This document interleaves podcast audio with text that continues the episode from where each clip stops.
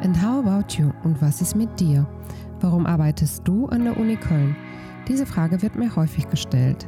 Ich bin Marie Schmidt-Züser, Leiterin Personalgewinnung an der Universität zu Köln und ich beschäftige mich damit, wie wir interessierte und zu uns passende KollegInnen ansprechen, gewinnen und halten können. In der letzten Folge hat mir Professorin Elke Kabe erzählt, warum sie bei uns arbeitet und wie ihr Arbeitsalltag als Professorin für medizinische Psychologie und Prodekanin für akademische Entwicklung und Gender der Medizinischen Fakultät der Universität zu Köln aussieht. Und jetzt geht's weiter mit Yang Springop. Ich bin Student der Universität zu Köln, ehemaliger. Ich habe hier Lehramt studiert, Englisch, Geschichte, bilinguales Lernen. Das ist schon ein paar Jahre her. Das würden Menschen, die mit uns im Café sitzen, auch sehen. Ich bin Lehrer geworden, wollte das auch immer werden und habe nach dem Studium an der Universität zu Köln mein Referendariat abgeschlossen, auch in Köln und habe auch ein paar Jahre in Schule gearbeitet und bin dann zurückgekommen, ja, eben an diese Universität. Und jetzt seit acht Jahren dabei. Richtig. Ähm, was hat Sie denn vor acht Jahren wieder zurückgeführt? Weil Sie sagten ja, Sie waren ja schon da und dann sind Sie weg und jetzt dann wieder zurück? Ich bin, also ich würde ja fast sagen, ich bin nie richtig weggegangen. Ich bin tatsächlich mal formell, ich habe mein Referendariat gemacht und in den Schuldienst. Ich habe immer eine Verbindung zur Universität zu Köln gehalten. Ich habe mein zwei, damals noch zweites Staatsexamen gemacht und habe bei meiner damaligen Betreuerin der Examensarbeit dann weiterhin im Referendariat und im Studio, äh, im, im Lehrdienst Lehraufträge an der Universität ähm, gemacht und bin dann aber letztendlich vor acht Jahren über eine Abordnung zurückgekommen. Also Lehrerinnen und Lehrer in NRW und ich glaube auch deutschlandweit können über eine Abordnung eigentlich vier bis sechs Jahre befristet an die Universität zurückkommen und werden entweder in den Fachdidaktiken oder aber in zentralen Einrichtungen eingesetzt und haben auch die Möglichkeit zu promovieren. Ich war nach drei Jahren mit der Promotion zumindest durch war schon am Zentrum für Lehrerbildung, habe in Anglistik promoviert und man hat mir dann angeboten zu bleiben. Und das Angebot habe ich dankend angenommen. Und deswegen bin ich nicht nach vier Jahren, wie es eigentlich geplant war, zurück ins Schuldienst gegangen, sondern bin seitdem oder immer noch an der Universität. Was haben Sie alles hier in der Zeit kennengelernt? Jetzt acht Jahre zurück. Wo haben Sie gestartet in der Zeit? Was hat sich verändert? Was haben Sie kennengelernt? Also ich war die ganze Zeit am Zentrum für Lehrerinnenbildung, bin am, zu Beginn der Tätigkeit tatsächlich einfaches, normales Teammitglied gewesen im Team Praxisphasen und war für den Schwerpunkt ähm, Inklusion zuständig. Ich habe auch in dem Feld Fremdsprachenerwerb, ähm, Fremdsprachendidaktik und Inklusion promoviert bei Professorin Bongartz und Andreas Rode im englischen Seminar und bin dann nach den vier Jahren, das ist dann eigentlich in denselben Zeitraum gefallen, ich bin an die Universität fest gewechselt, habe ein kleines Team oder wir haben ein kleines Team ins Leben gerufen, die AG Internationales, Internationalisierung der Lehrerinnenbildung.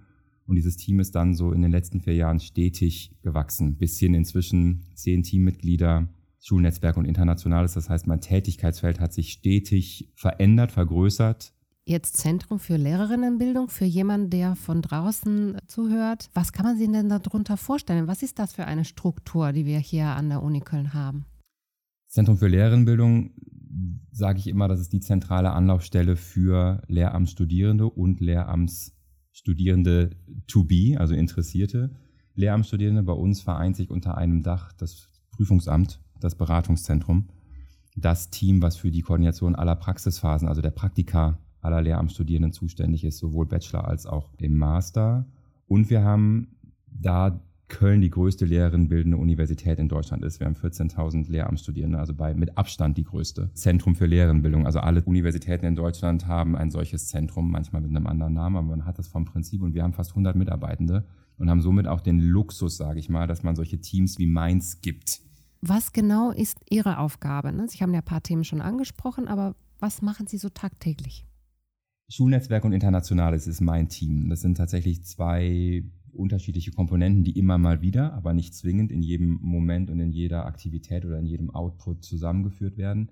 Internationalisierung ist tatsächlich dieses Thema vorantreiben. Mobilität von Studierenden, vor allem outgoing, dass unsere Studierenden mit unterschiedlichsten Programmen, die wir seit Jahren implementiert oder neu aufgebaut haben, ins Ausland gehen. Also ein riesiges Programm, was einzigartig in dieser Form in Deutschland in Vorbereitung, Begleitung und Nachbereitung ist, ist das sogenannte Internships at Schools Programm, was wir gemeinsam mit Abteilung 93 realisieren. Wir haben fast 100 Partnerschulen weltweit, einen großen School Guide, wo das auch wirklich beworben wird und ermöglichen somit Studierenden ein Praktikum an einer Schule im Ausland zwischen vier Wochen bis hin zu mehreren Monaten.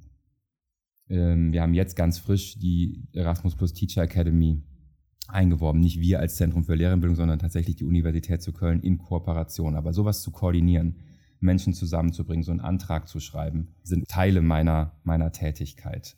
Also tatsächlich Menschen zu bewegen ins Ausland.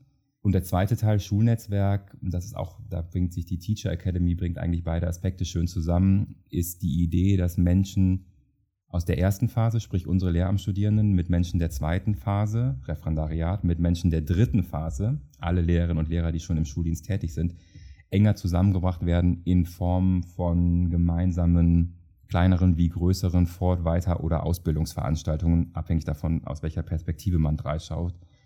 Und wir haben da unterschiedlichste Angebote, die wir immer wieder größer oder kleiner anbieten, kostenfrei natürlich, Zusätzlich muss man auch sagen, es ist natürlich on top zum Lehramtsstudium oder on top zum Lehrerinnenberuf.